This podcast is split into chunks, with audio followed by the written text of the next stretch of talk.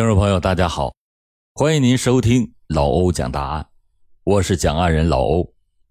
在春节期间，老欧收到了很多听众朋友们的新年祝福，感谢朋友们的祝福，老欧也同时把这些美好的祝福再送给你们，祝你们在二零一九年事事都能顺意。热闹的春节长假已经结束了，朋友们可能大多都已经开始正式的上班工作了。这一开工上班之后，是不是一脸的懵登啊？你先别懵，老欧向你砸来一堆醒神福利，保证让你上班快乐不忙碌。你可接好了啊！现在就点亮屏幕，戳页面底部的悬浮小黄条。我在京东数码搜罗了一堆智能玩物开工福利券以及白条三期免息券，什么家庭投影啊、口袋相机、电脑单反，什么都有。尤其是零点、十点、二十点，会场还有五折的秒杀活动，数码打折那可能省好几千呢。注意啊，是戳底部悬浮小黄条来领。希望大家也能通过这堆福利醒醒神儿、收收心，尽快的投入到工作状态中去。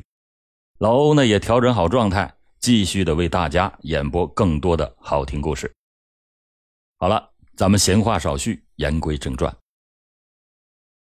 今天老欧给大家讲的这起案件，发生的时间也是在春节刚刚过去不久。时间是一九九五年三月五日，农历的二月初五的凌晨，陕西省户县大王镇幺零八国道与七号公路交叉十字东南角的永红饭庄内，发生了一起强奸杀人案。女店主，长安县马王镇。黄桥村的农民刘志英十七岁的女儿黄蝴蝶独自在店中睡觉的时候，被人用灯绳勒死在床上。户县公安干警在现场勘查和走访中发现，两个月前来店里帮工的小王嫌疑重大。当天下午三点左右，嫌疑人王军林就在大王镇一处建筑工地的石棉瓦堆中被干警擒获。在铁的证据面前，王军林对强奸杀害黄蝴蝶的犯罪事实供认不讳。经过参战干警八天八夜的审讯，王军林终于交代了他自1983年4月至今12月间，流窜陕西韩城、咸阳、西安等地，杀人奸尸作案数十起的犯罪事实。案件审查截止到目前，西安市公安机关。已经查证落实，自一九八三年九月以来，王军林先后在西安市雕塔区和长安县境内作案十五起，杀害了十二名女性，其中有工人、农民、学生，还有即将临产的孕妇，也有年仅四岁的幼女。他作案的地域之广、时间之长、隐藏之深、手段之残忍以及社会危害之大。都到了令人发指的地步。那么，这样一个嗜血的恶魔究竟是怎样演化生成的呢？一九八二年，十四岁的王君林离开了山西省闻喜县阳鱼乡回坑村的老家，开始到山西侯马、陕西韩城、西安等地流浪。一九八三年，刚到西安的一个多月里，他白天讨饭。晚上就在火车站桥洞里过夜，靠着打烧饼混到了一九九零年。后来经过人介绍，王君林到了大王镇吴中村给人帮工，从此他就留在了这个村上。夏天一身衣裳，冬天一身衣裳，一个人吃饱全家不饿的王君林，甚至连一床被子也没有。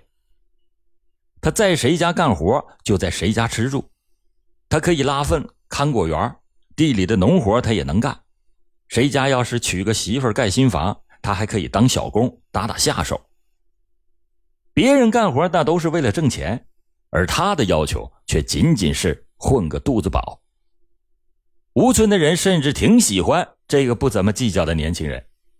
日后永红饭庄引狼入室，招致血腥之灾，也正是因为贪图了这个廉价的劳动力。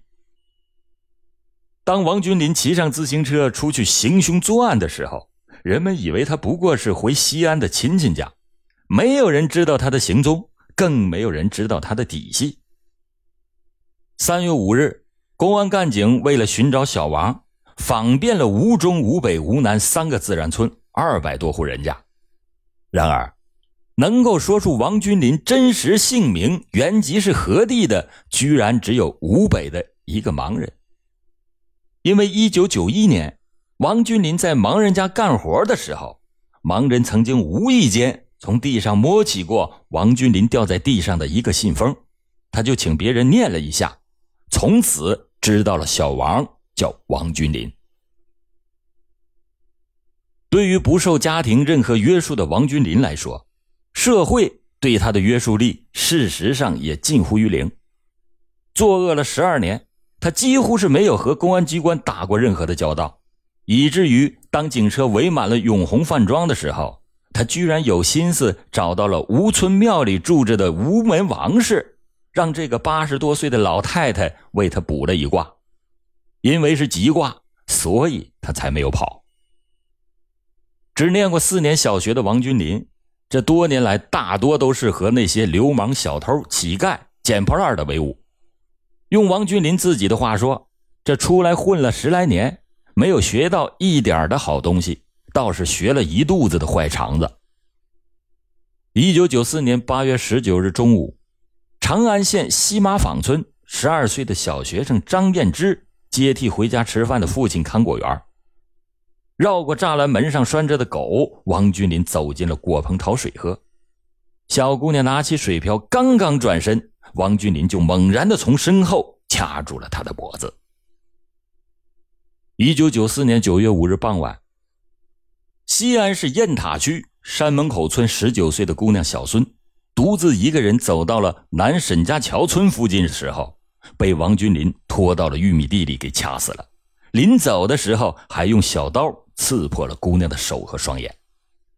一九九三年九月十八日，当王君林把只差六天就到预产期的孕妇张慧丽拖到玉米地的时候，张慧丽是做了拼死的反抗。在搏斗中，王君林又消耗了大量的体力，才使他没有被奸尸。面对着审讯他的公安人员，王君林承认杀人后的确他是一点也没有感到害怕，他回到住处还能够踏踏实实的睡大觉。从他的言谈神色中，你找不到一丝半点儿对人类所特有的那种温情和怜悯。一九九五年三月十一日，办案人员千里迢迢的来到了山西省闻喜县杨雨乡回坑村，见到了回坑村的村长王华林。以及王君林的母亲张永兰。从他们那里，办案人员得知了王君林的身世。一九六七年元月，十九岁的张永兰怀着身孕离婚，改嫁到了回坑村王建正家。五个月以后，生下了王君林。虽然说一样都姓王，但是王君林在家庭中却无论如何也没有办法取代两个弟弟同等的地位了。他的童年就是在打骂和受气中度过的，就连学校的同学也常常讥笑他是一个野种。他靠着外祖父接济的一点钱买书买本子。王君林好不容易上到了小学四年级，但是终于还是辍学回家放了牛。一九八二年，他离家出走，直接的原因也就是因为不堪忍受继父的一顿暴打。在幼年期间。不曾在家庭中得到温暖，长大以后在社会上就没有办法和正常人一样相互之间进行感情交流。王君林对人的全部理解，那就是冷酷无情。据他交代，在韩城盛树坪一家百货批发部打零工的时候，情窦初开的他和一个叫马小玲的打工妹谈起了恋爱。然而不久，野性难驯的王君林。就把马小玲给强奸了，姑娘是伤透了心，决心是跟他一刀两断。王君林把姑娘骗到了批发部后面的山上，在劝说失败以后，顿起杀心，他就趁着姑娘不备之机，猛然的扼住了她的脖子，将她活活的给掐死。不可思议的是，这个嗜血淫魔竟然存在，并且继续作恶，长达十二年之久。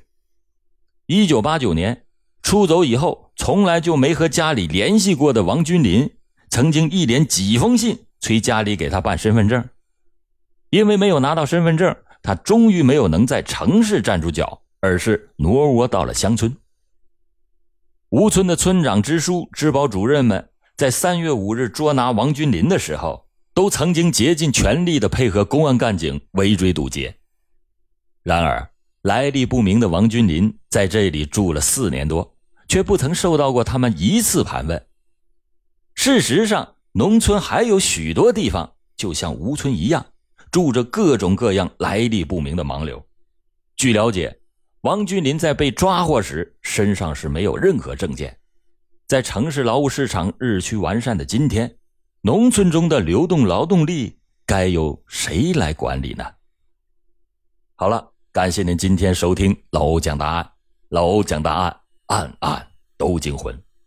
节目最后，大家别忘了戳页面底部的悬浮小黄条，领开工福利。二月十二日到二月十一日，电脑数码不仅是爆款五折。还有三元购买三期免息券。